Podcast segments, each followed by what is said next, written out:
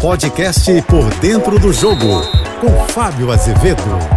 Olá, amigos da JBFM. Em nenhuma competição de campeonato brasileiro, o líder, na 15 rodada, abriu uma diferença tão grande como o Botafogo fez. 12 pontos para o Flamengo, 13 vitórias em 15 jogos. Ninguém conseguiu esse aproveitamento de 86% nesse momento da competição. Qual é o segredo do Botafogo? Vale lembrar que no início do semestre, né, início do ano, Botafogo nem às semifinais do campeonato estadual conseguiu ir, o que gerou muita preocupação, apreensão e até revolta de torcedores que à época pediam a saída do Luiz Castro, que mais tarde foi embora, mas por uma proposta do Al Nasser, da Arábia Saudita, time que tem Cristiano Ronaldo como grande nome. Agora, a pergunta que fica é a seguinte: o Botafogo encaixou definitivamente na temporada? Com certeza sim. Porque senão vejamos, Luiz Castro foi embora. O dono da SAF do Botafogo, John Textor, que tem 90% das ações alvinegras, foi até Lyon, em um dos seus clubes da holding,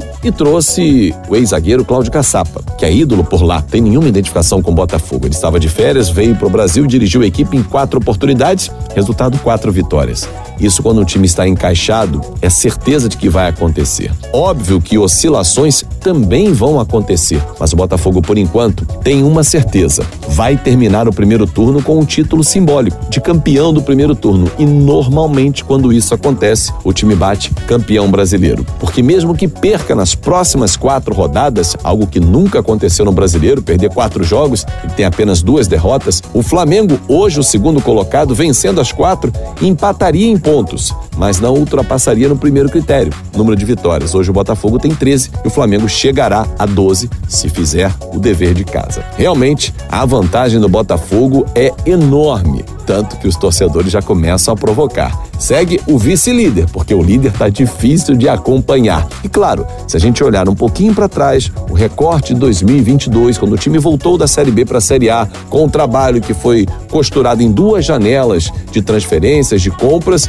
o Botafogo foi muito assertivo na segunda, quando trouxe 10 jogadores, sendo cinco titulares. Entre eles, o artilheiro do Campeonato Brasileiro, Tiquinho Soares, que o Botafogo pagou apenas 2 milhões de euros. Quando se tem um analista de mercado, um departamento eficiente, os resultados aparecem e a conta não fica muito alta. Eu sou o Fábio Azevedo e a gente se encontra sempre de segunda a sexta-feira, Painel JB primeira edição, 8h35 da manhã e Painel JB segunda edição, 5h50 da tarde. Nas minhas redes sociais, Fábio Azevedo TV. Uma ótima semana.